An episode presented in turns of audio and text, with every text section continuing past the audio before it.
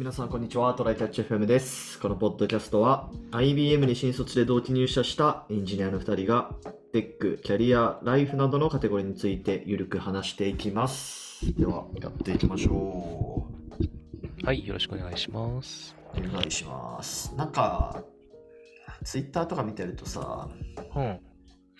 あの、岸田総理が何もしてないじゃんみたいなツイートをね、よく見かけるんですよ。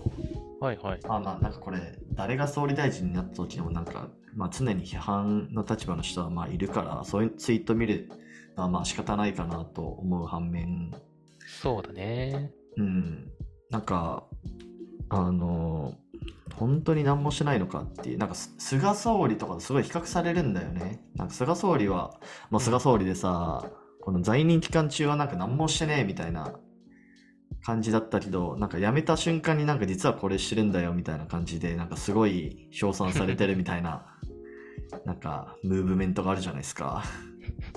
菅さんのイメージが薄すぎて僕はあんまりあれなんだけど。まあ、基本ね なんか菅さんも岸田さんもなんか伝えるのが下手だからね。う。うんん。そうだね。そうそうそう総理の仕事って、いまだにさ、あの、大臣を任命するとかはなんか、教科書に載ってた気がするんだけど、何するんだろうね。あの、うん承認をするの？それともなんか、意思決定をちゃんとするのか？い。や、意思決定というか、まあ、その方向を示すんじゃない？やっぱり。なるほど。うん。じゃあ結構、やっぱりそこで判断が動いてるんだね。まあ、そうでしょうね。でね、まあ、その、菅さんは、まあ、いろいろやったけど、岸田は全然やってねえみたいな人を、まあ、よく見かけるから、本当にやってないのかなと思って、うん。ちょっと自分で調べようと思ったんですよ。はい。うん。でね、えー、Google で岸田文雄実績と、うん。あの、キーワードを入力して、検索ボタンをポチッと押すとですね、Google はなんで教えてくれるの？まあ、まず一番最初に、うん。えー、岸田さんのウェブサイトが、公式サイトが出てくるんですよね。はい。岸田 .gr.jp。gr って何、何のドメインだ？何のドメインですか ?gr って。GR は、えっと、え？政府とかじゃないの？ガバメントあ、でもガバメント、だと違うよな。そう、GV とかだった気がするけどね。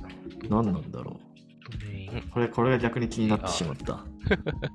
gr.jp ドメインは日本を表す JP ドメインのうち一つで、セカンドレベルドメインの組織の属性を表すあグループ？ああ、なんか政党みたいな感じなのかな？わからんけど。まあいいやど。えー何までグループなんだろう？まあ、まあ、はい。グループの GR ね。はい。で、これ一番最初に出てくるんですよ。で、これを見るとね、制作実績とあるんですよ。ほでもね、これね、全然更新されてなくて。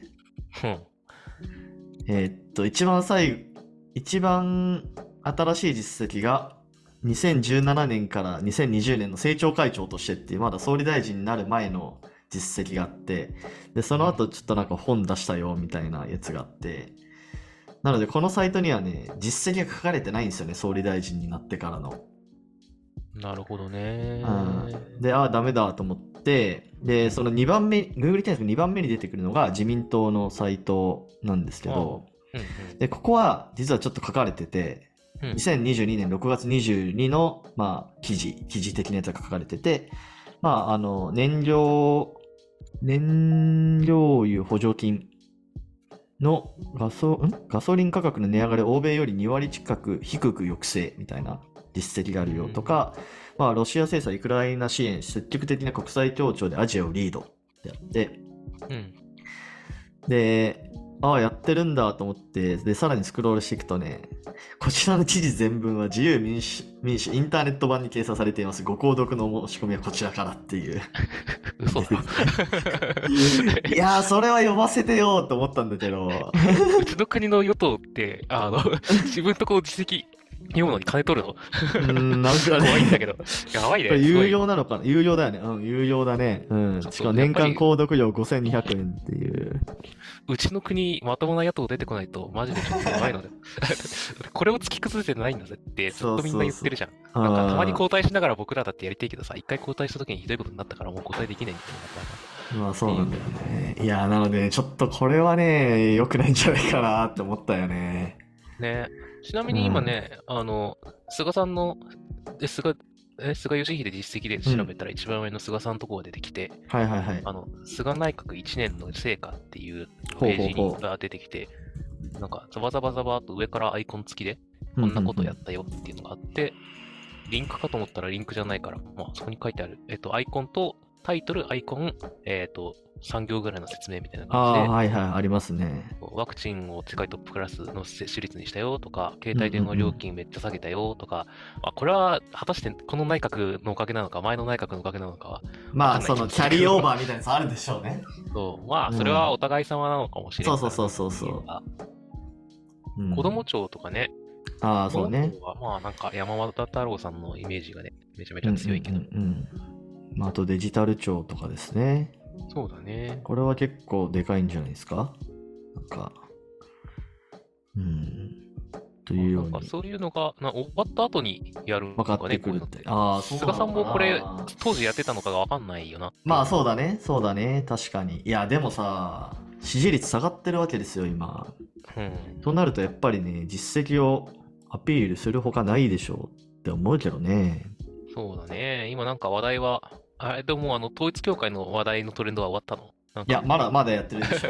わかんない。僕はツイッターでとって騒いでるなくらいしか知らないので、あれなんだけど、まあそろそろねうん、ちょっと引き剥がす時が来たんだろうねって感じではあるんだけど、そうそうそうそでもなー、なんかこの前も選挙の時に、なんか自民以外にできれば入れたいけど、今回は、なんかちょっとどこ選ぶねんってなって、なんかい一個ギリ選べるかど、選べたかどうかみたいな感じでそこ選んだけど、う。うんうん。なんかそこもトップはいいんだけど、なんか大臣やれそうな人がない、党内に全然いないっていうはい感じなんだよねはいはいはい。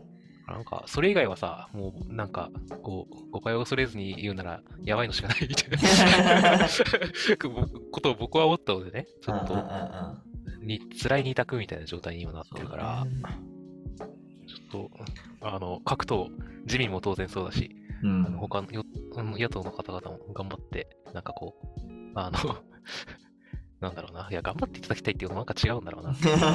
あの、本当にそれをやっていることに意味があるのかをもう一度 見ていただきたい。僕に見えてないものもあるだろうし、なんか、ね。えとはいえおかしいものも結構あるので、うん感じかな。はい。実績でも見れるようになるといいね。なんか簡単に。いやーもうちょっとね、なんて言うんだろうな、こうマニフェストトラッキングというかね、本当に言ったことちゃんとやあの実現してんのっていうところはね、ね、まあなんか、どしっすよね。ちょっと前の東京都知事、え、今もだっけ？東京都知事なんてね、うんなんか、公約ほぼ移行はなんか、満員電車をやめるとかっつってね、花粉症ゼロとかをその時点で叩かれてもおかしくない。ま 人類東京の人口ゼロにする方が楽だぜ。あね、花粉をなくすより。そういうの大事だよな、ちゃんとマニフェストを実行するっていうのは。はい、まあちょっとそういう、まあ俺はちょっと岸田さんに歩み寄って実績を自ら調べに行ったんですけど、ちょっと残念な思いをしたという 悲しいな。悲しい雑談でした。はい、じゃあ本題の方行きましょう。はい。えーっと、本題が、うんえーっとですね、私が IBM を辞めた理由っていうちょっとテーマで話そうかなと思って、まあ、今回はちょっと宮地編ということで、うんうんちょっと話そうかなという回なんですけど、まあ、ちょっとすあの次のねエピソードでコスダもちょっと話してもらってほいほい。っていう流れでちょっとやろうかなと思うんですけどまああのーこれから IBM にこう入ろうとしている大学生の人も聞いている可能性もあるんでね、うん、まあこういうところはちょっと、あの留意した上で入った方がいいぞとうん。まあでもあのー前提として IBM めっちゃいい会社ですよっていうのはちょっと言っておきたい、まあ、そうだね。うんあ辞めたけど、まあ普通に新卒で入ったこと全く後悔してないしそう。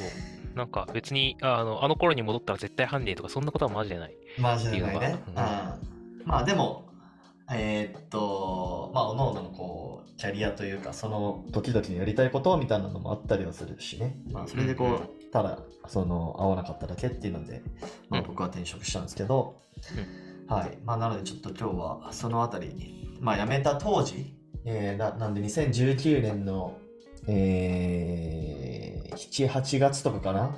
夏くらいかな、まあ、どういうこと考えてたかみたいなちょっと話していこうかなと思うんですけど、うん。まあ、まず大まかにうん、まあ辞めた理由をこう振り返った時に、まあ2個くらいあるかなと思って、うん。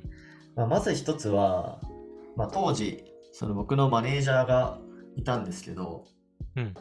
チームのね。で、まあその人結構、結構めちゃめちゃ優秀な人で、うん、まあ、まあ言ってしまえば、その人と一緒に仕事したいなと思ってそのチームに入ったみたいなところあるんですよね。おうん。で、入ってから、えー、1、2年くらいは結構同じプロジェクトで、まあその上司が PM で、俺がまあ1メンバーとしてこうやるみたいなプロジェクトでずっとやってて、うん、なんでその人がこうあまりにも優秀すぎて、ものすごいスピードで出世をしていってですね。うん、であまりもう一緒に仕事をするなんか機会がなくなってしまったというか、うん。うん、結構その置いてきぼり食らってしまう。まあそれはねあの自分が悪い部分もあるんだけど ちょっと宮地遅えよっていう話もあるんだけど 難しいからねそこは。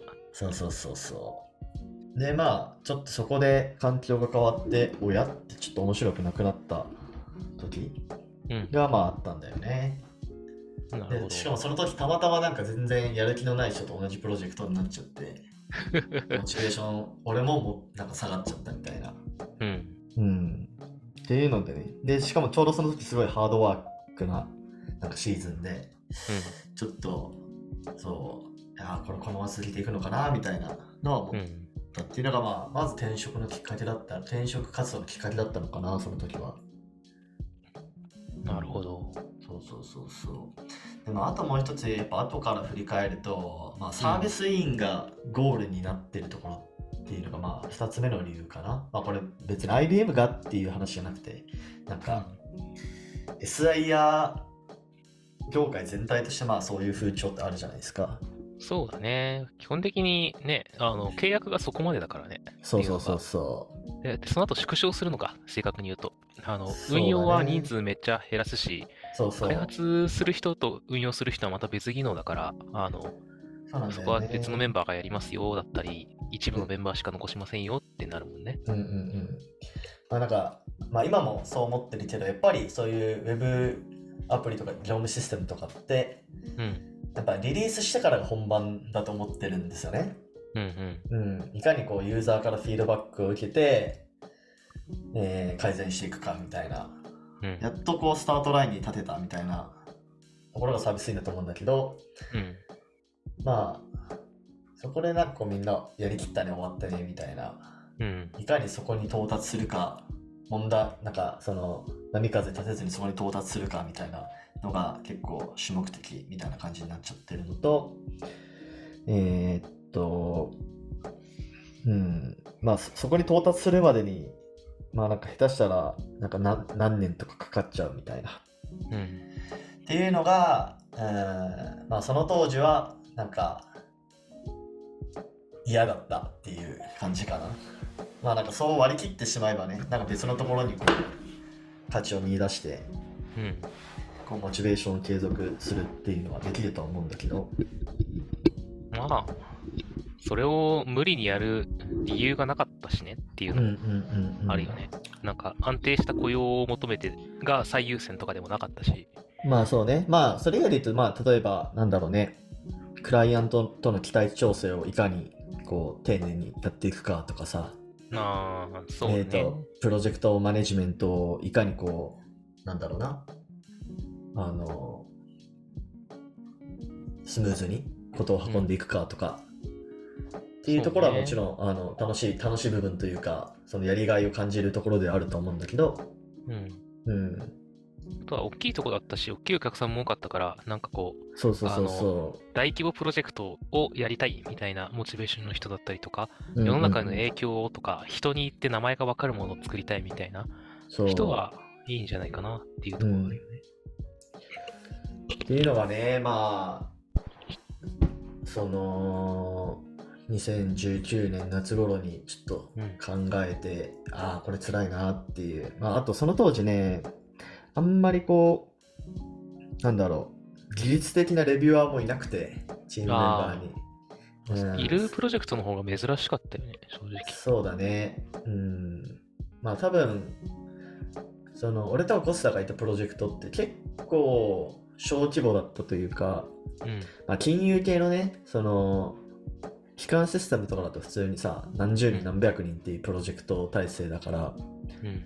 あの、まあレビュアーももちろんいるんだろうけど、まあっていうこともあり、まあ結構不安な部分があったんだよね。俺エンジニアとしてこう通用するのかみたいな。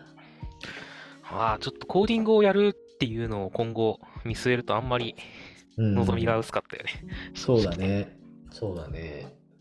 あの、設計、上流工程をずっとやるとかは全然やっていける可能性はあったと思うんだけど、特に、まあ俺とかウェブフロントだったから、そうだね。まあそれに強い人とかね、まあデータベースとかさ、うん、まあ、それこそなんだろう Java とかだったらさ、まだ強い人がいそうじゃん。うん、そうだね。でも俺その時書いてたのはなんだ Angular とか Vue.js とか、まあそこら辺のフロントエンド技術だったから、うん、うん、さらにこう、あの、やってる人は借りられるみたいな。そうね。うんお堅いのが多いから、そういうのを使ってるプロジェクト自体が少なかったもんね。そうそうそうそう。まあだからね、そういうのもあって、まあちょっと、一旦その、いわゆるウェブ業界に自分の技術がち通用するのかみたいなうん、ところは思って、まあ転職に踏み切ったという感じですね。なるほど。うん。そうね。実際、その転職する時期はうん。そこでちょうど良かったと思う？うーん、そうだね。難しいとこだな。ちょっと早い方が良かったか、ちょっと遅くても良かったみたいなのって何なあったりするの？早早い方が良かったっていうのはうん。ない。考えたことはないね。でも、もうちょっと IBM 残ってたらな、どうだったんだろうなって言って考えることは、まあ、稀にあるかな。えそれはどな、なんでそう思うの？うーん、そうだね。なんだろうな。まあ、給料上がっただろうなっていうのがまず一つでしょ？今より給料上がってただろうなっていうのが一つでしょ？うん。うん。まあ、やっぱ、そう言っても IBM 給料いいじゃないですか。そうだね。うん。ちゃんと、ちゃんと昇進していくと、ちゃんと上がっていくよね。そうそうそうそう。停滞してると程よいところで止まるけど。今、IBM に残ってる俺らの同期とかだったらさ、うん。もうやっぱり普通に1000万近くはいってる人も多いじゃないですか。あ、ちゃんとバンド8になってるような人はね。そうそうそうそう、そうだね。うんバンド7ぐらいが多数派じゃねえまあのって思う。まあまあそうだけど、でもやっぱり普通にウェブ企業で、うんまあそれなりにエンジニアやったとしても、まあ、そこまで到達するのってなかなかじゃない、やっぱり1000万近くまでいくって。まあその、だね。個々人のあの技術力に関わらずその市場、市場というか、う。うんん、の上限としてもやっぱあるから、まあ給料もうちょっと高くなってたかなとかって考えることはまああるのと、まあでもそんくらいかな。うん。そうだね。年収問題か。実際その、今後の、なんか、あ、上がりやすそうとか上がりにくそうみたいなところで言うと、うん、それでもやっぱ IBM の方が今よりいい感じ。まあそれはそうじゃない？やっぱり。そっか。うん。そうだね。だと思いますよ、やっぱり。うん。うんうん、なるほどね。ただ、まあちょっと年収が高い中で技術に近いところにいるみたいな。えっ、と、まあ、えっ、と、なんだろう、開発者としに近いところにいるっていう意味では、うんちょっと難しい会社だったかもしれないなとは思うけどね。そうだね。でもまあ、その転職当時考えていたそのうん。サービスインをゴールにするんじゃなくて、サービス改善をどんどんやっていきたいっていうところはもちろん今できてるし、うんうん。うん。まあ、それはそれで、なんだろうな。全然、目的達成されてるんでよかったかなと思ってそうますね。うん。結局、そこがないと、モチベがないと結局、し多少給料高くても仕事続かなくて、そう、そうなんだよみたいなとこがね、あるからね。はい。まあ、ちょっとつるつると話しましたが、まあ、僕はいはちょっと、IBM の後半の時は、まあ、そのことを考えて転職したというお話でした。はい。はい。じゃあちょっとね、次回は、小須田君にバトンタッチしてね。そうだねあ。すごくふんわりした話を することになる気がするから、みんな覚悟してくれよな。はい。はい。じゃあ、終わりましょうか。はい。はい。では、こんな感じでですね、週2回のペースで配信しているので、Apple Podcast もしくは Spotify で聞いた方はぜひフォローとレビューお願いします。では、今回も聞いていただきありがとうございました。ありがとうございました。またね